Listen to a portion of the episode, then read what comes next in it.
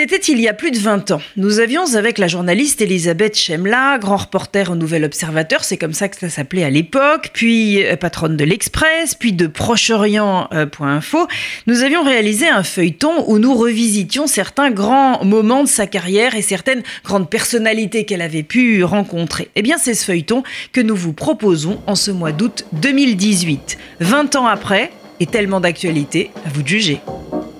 Les carnets de route d'Elisabeth Chemla.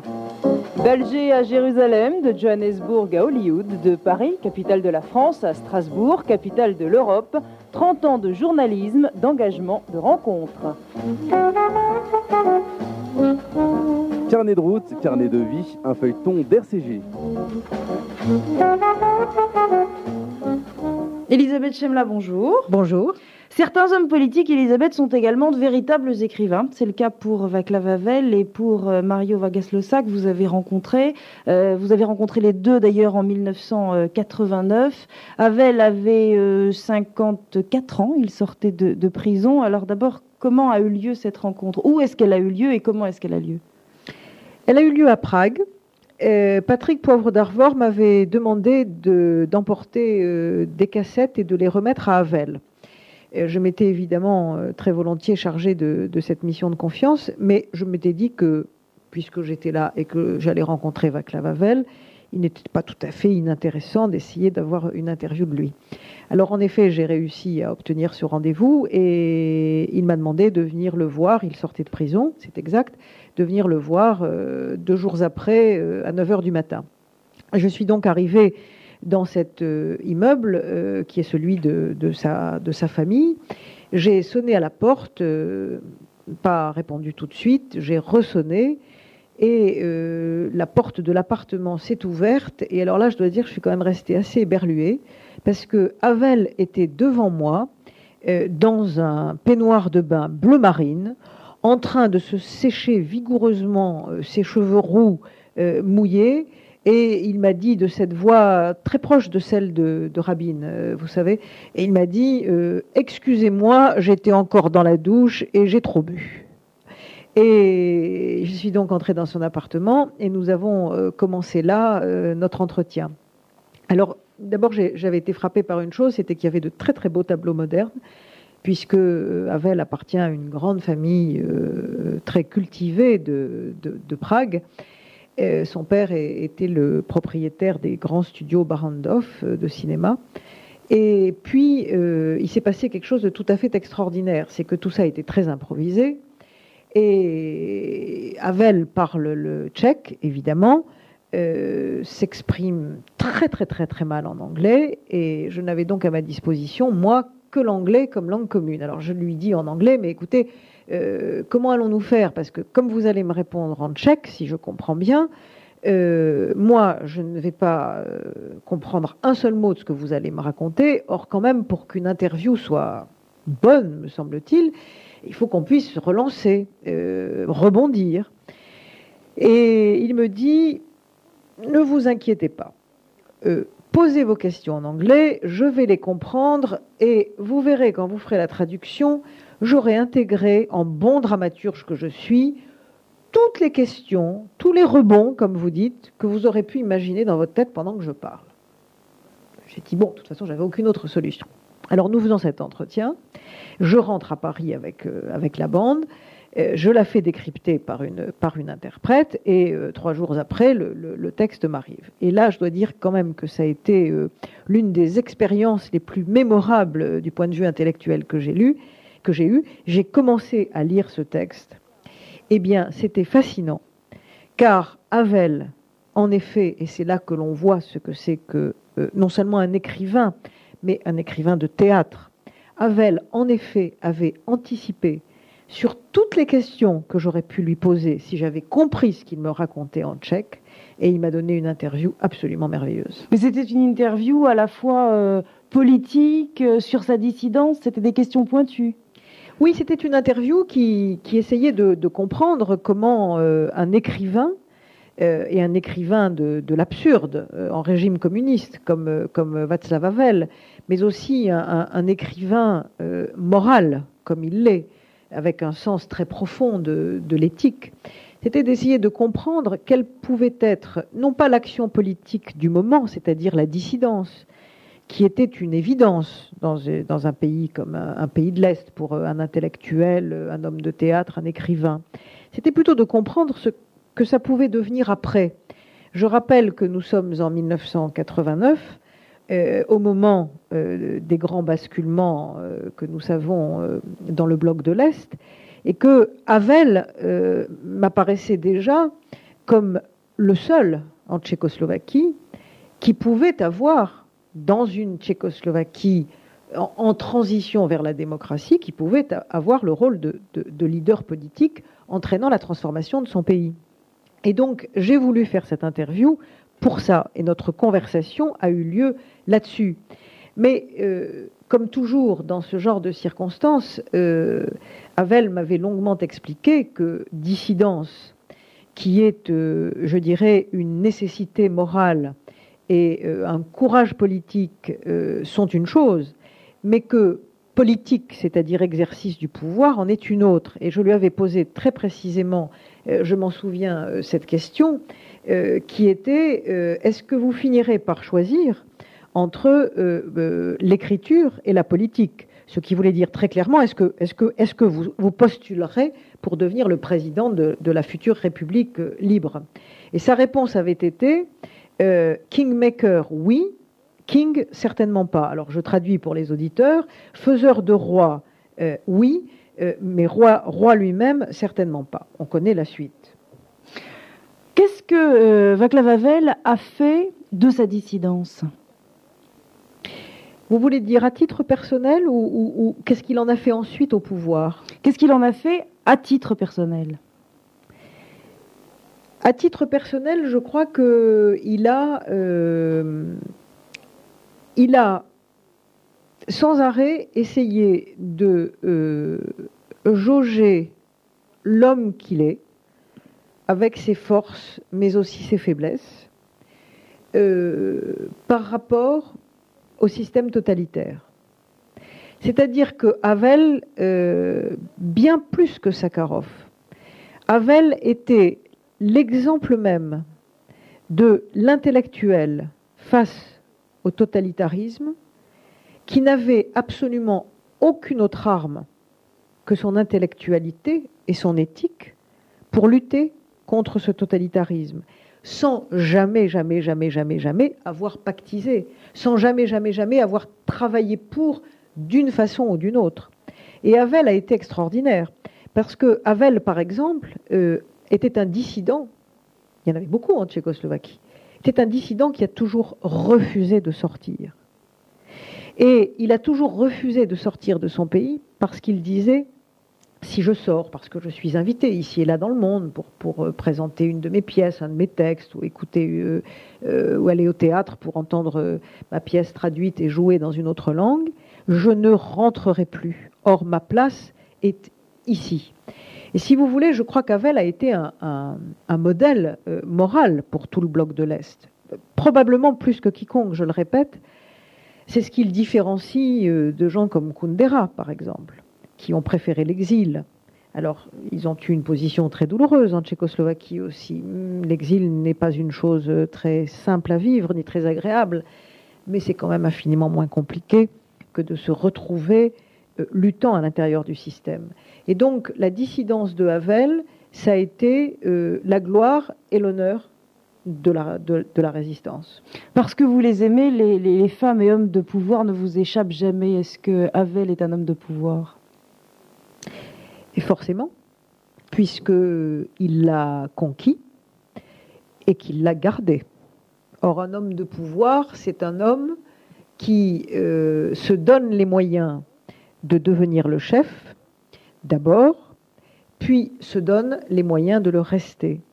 En ceci d'ailleurs, quelqu'un comme Havel, euh, tout magnifique démocrate qu'il est, et tout euh, esprit singulier qu'il est aussi, euh, Havel est certainement beaucoup plus un homme de pouvoir que les syndics de faillite que j'aime bien citer, les syndics de faillite de l'histoire, comme De Klerk ou Gorbatchev ou Adolfo Suarez, qui euh, ont aussi une sorte de fascination comme les mâles avec la montre religieuse pour leur propre mort, puisqu'ils ils ne sont pas là pour rester, mais pour assurer une transition. Et Havel, là aussi, est un homme tout à fait singulier dans le paysage politique de, de l'Europe, de l'après-communisme.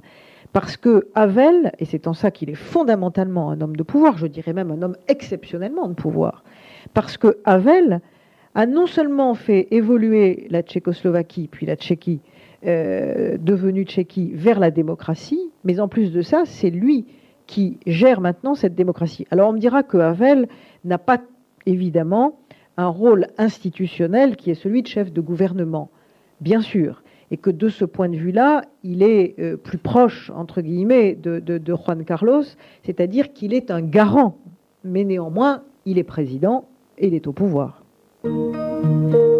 Autres hommes, faibles et merveilleux, qui mettez tant de grâce à vous retirer du jeu, il faut qu'une main posée sur votre épaule vous pousse vers la vie. Cette main tendre et légère. On a tous quelque chose en nous de Tennessee. Cette volonté de prolonger la nuit. Ce désir fou de vivre une autre vie. Ce rêve en nous avec ses mots à lui. Quelque chose de Tennessee. Cette force qui nous pousse vers l'infini il y a peu d'amour avec tellement d'envie. Si peu d'amour avec tellement de bruit. Quelque chose en nous de Tennessee.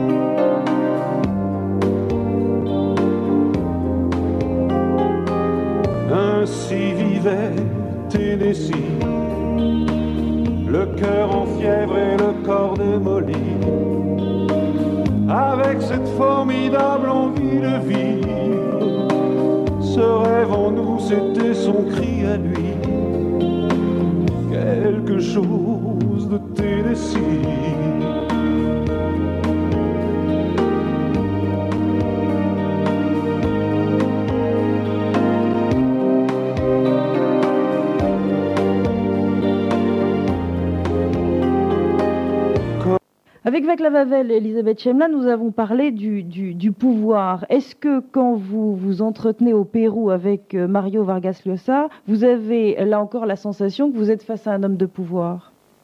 Non, pas du tout.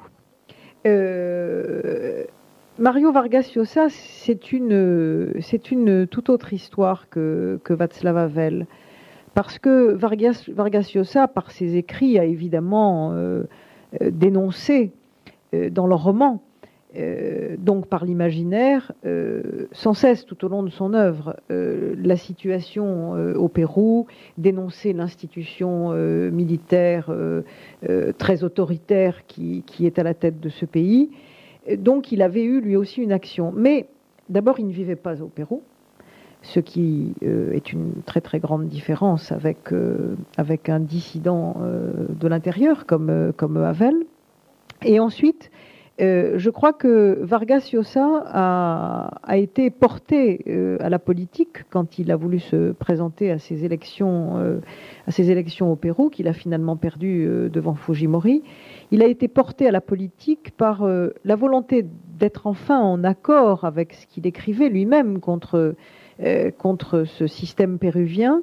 mais il a aussi été porté au pouvoir par un groupe économique c'est-à-dire par l'ensemble des entrepreneurs euh, libéraux euh, du Pérou qui pensaient que euh, le poids de l'armée, la terreur que faisait régner le sentier lumineux que cette même armée, pour des tas de raisons, y compris de, collusion avec le, mouvement terroriste, n'arrivait pas à éradiquer, que tout ça faisait qu'il fallait changer, je dirais, la, la situation de la société péruvienne.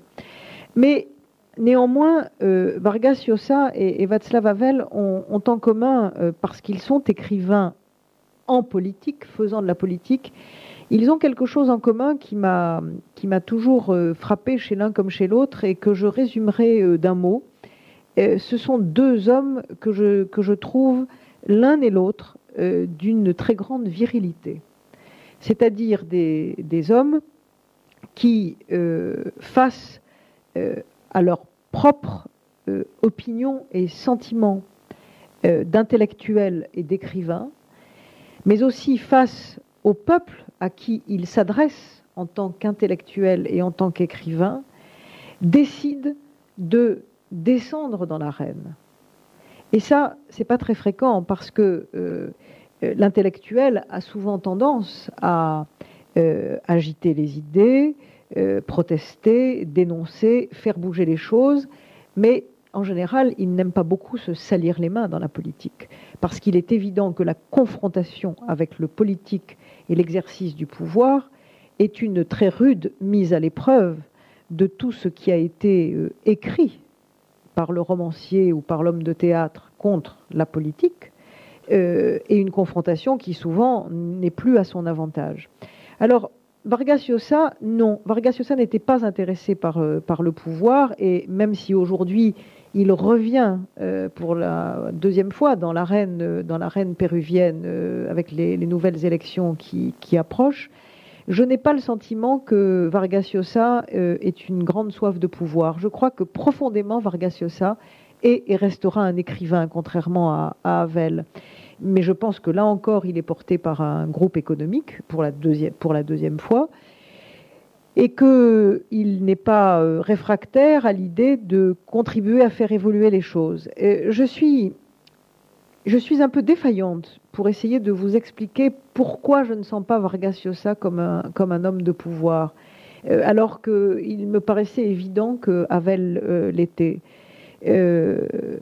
Peut-être parce que, parce que Vargas Llosa est un, est vraiment un grand écrivain et peut-être un plus grand écrivain que Václav Havel. Donc qu'il y a chez lui quelque chose euh, qui est réellement euh, irréductible. Est-ce qu'on est dans le juste si on dit que pour lui, euh, la politique, c'est une obligation morale? Oui, mais c'est vrai de Havel aussi. Oui, c'est une obligation morale, mais je pense que c'est une obligation morale et que l'écriture est une ardente nécessité. Comment le trouvez-vous physiquement?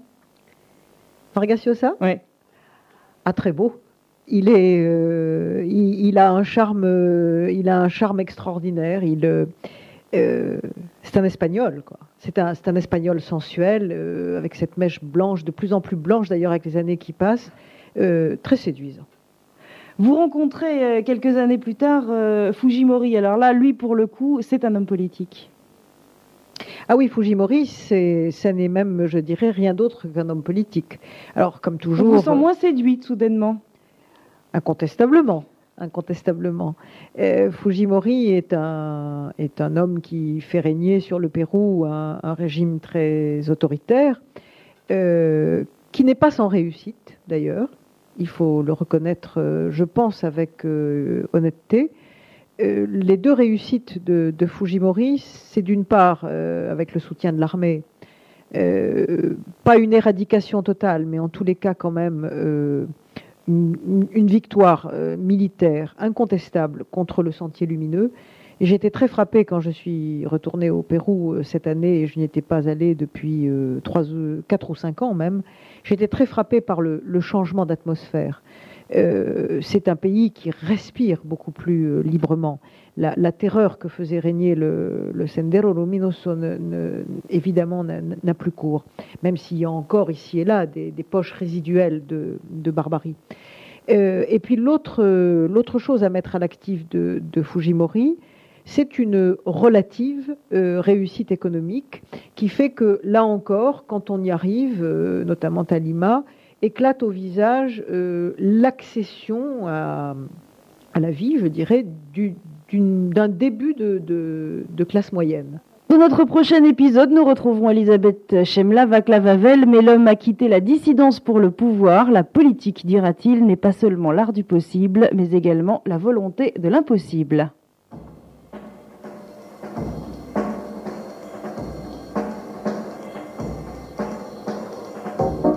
C'était les carnets de route d'Elisabeth Chemla, un feuilleton